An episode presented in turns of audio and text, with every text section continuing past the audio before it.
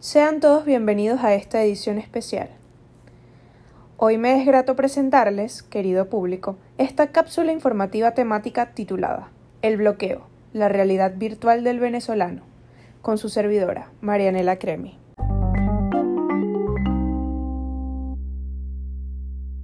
Según datos del estudio El estado de la censura de Internet en Venezuela, publicado por el Instituto de Prensa y Sociedad de Venezuela, IPIS, se han presentado en el país desde 2014, intensificándose considerablemente a partir de 2017 niveles importantes de censura en Internet.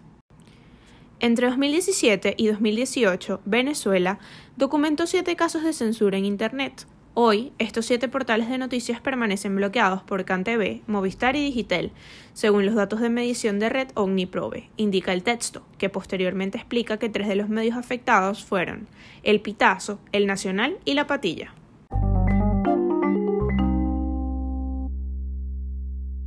El bloqueo es la herramienta de censura del régimen, ya que los contenidos no los pueden censurar. Nosotros publicamos lo que nos da la gana, indicó Miguel Enrique Otero, dueño y presidente del National Web, cuando se le cuestionó acerca de los reiterados bloqueos a su portal en los últimos años. Afrontar esta situación, ser restringidos por publicar información, es el pan de cada día en las redacciones de diversos portales web en Venezuela. También acotó que las restricciones no han sido estables ni totales. Aclaró que hay bloqueos parciales, lo hacen discrecionalmente, bloquean los centros urbanos más importantes, no lo hacen de manera general, como los chinos o los cubanos. Aquí bloquean zonas y unos días bloquean más, otros días menos.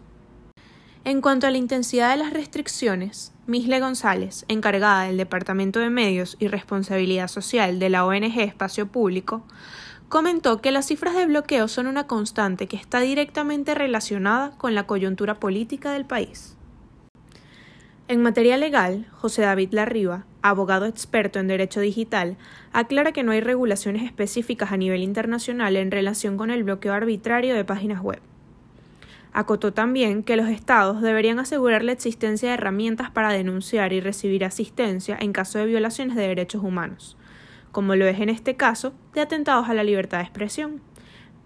Sin embargo, comentó que, en regímenes totalitarios como los de China y Venezuela, el gobierno prefiere neutralizar y desestimar estos mecanismos. El presidente del National Web, por su parte, afirma que su portal no superaba el bloqueo, porque, menciona, contra un gobierno que bloquea no hay nada que hacer. Lo que hacemos es educar a los lectores para que usen otras VPN y usamos las cadenas de WhatsApp.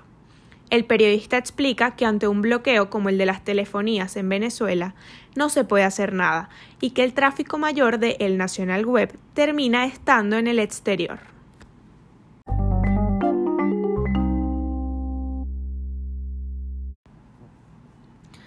Podemos concluir que, en definitiva, el bloqueo de portales web, como práctica moderna de censura, llena de complicados procedimientos técnicos y con un rango de acción tan amplio y tan diverso como el Internet, es la realidad virtual del venezolano.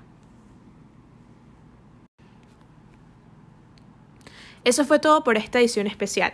Esperando que la información haya sido enriquecedora, se despide Marianela Cremi. Gracias.